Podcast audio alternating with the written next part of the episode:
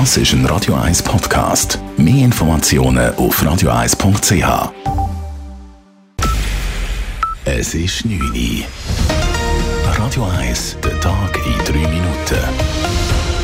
Mit dem Simon Storz. Im Streit zwischen der Fluggesellschaft Swiss und dem Bodenpersonal ist eine Einigung erzielt worden. Die Swiss hat eingelenkt und gibt den rund 1500 Mitarbeitenden des Bodenpersonals ab nächstem Jahr mehr Lohn. Wie die Gewerkschaften mitteilen, beträgt der Lohnanstieg rund 4 Prozent und es gibt zudem Einmalzahlungen von bis zu 7.700 Franken.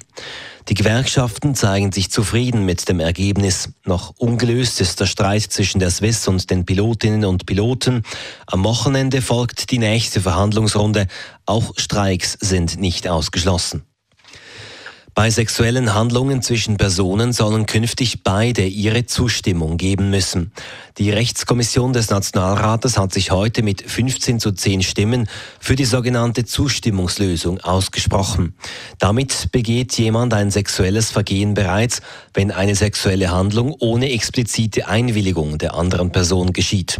SP-Nationalrätin Tamara Funicello freut sich enorm über den Kommissionsentscheid. Ich bin unglaublich erfreut. Es ist ein grosser Sieg für die feministische Bewegung in diesem Land. Ein Sieg, den wir gebraucht haben nach der Niederlage rund um die AHV. Und das ist, äh, es ist wunderbar. Jetzt, was sich ändert, ist, dass wenn man bewusst und weiss, dass das Gegenüber nicht einverstanden ist und das übergeht, dann ist das Gewalt. Auch dann, wenn man keine physische Gewalt anwendet.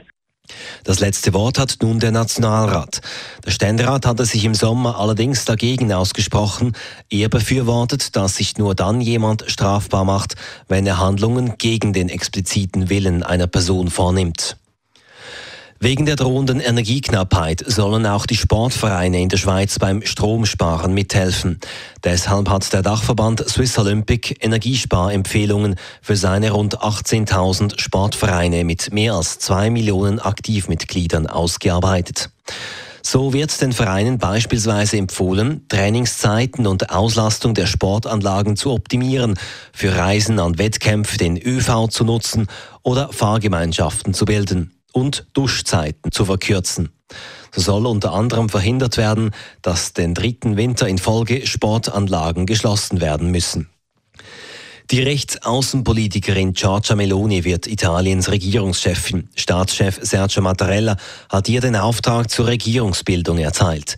Ihr Rechtsbündnis hatte vor einem Monat die Wahlen gewonnen. Meloni hat den Auftrag angenommen und gleich schon ihre Ministerliste vorgelegt. Radio 1 Wetter.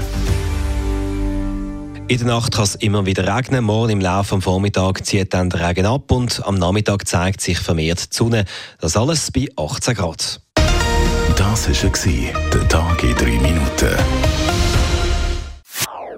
Das ist ein Radio 1 Podcast. Mehr Informationen auf radio1.ch.